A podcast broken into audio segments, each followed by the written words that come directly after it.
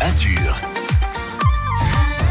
Allez, c'est l'heure de notre cours de Nissart, sauf que Patrice Arnaudot nous demande de prendre maillot et serviette ce matin. Ouais, direction Antibes, en effet, à la découverte du nom d'une plage mythique, Patrice, la place de Salis. Una playa de sable fin, tout plein frequentada, qui va trouver l'ici origine et un loup latin. Un nom qui n'a pas changé depuis l'Antiquité, puisque le quartier est issu du mot latin salix, le sol, un arbre qui devait sans doute pousser à profusion dans le quartier de la Salisse. Autre plage très prisée, tout près du vieil Antibes, la plage de la Gravette.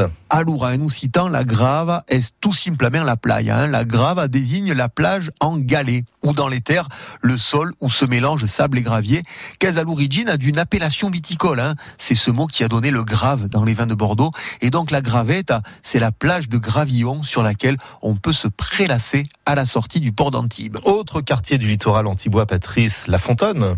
Un nom des quartiers qui bien remonte à l'Antiquité. On reconnaît la racine fonte, la fontaine, une fontaine qui aurait été alimentée par un vieil aqueduc romain. Comme quoi, à Antibes, lorsqu'on fait un plongeon dans l'eau, on voyage aussi dans 2000 ans d'histoire. Merci Patrice Arnaudot et rendez-vous tout à l'heure à 8h40 avec notre invité qui fait du bien à la planète pour découvrir cette fois la première plage française neutre en carbone. Elle est ici dans les Alpes-Maritimes, elle se situe euh, à Beaulieu-sur-Mer et on a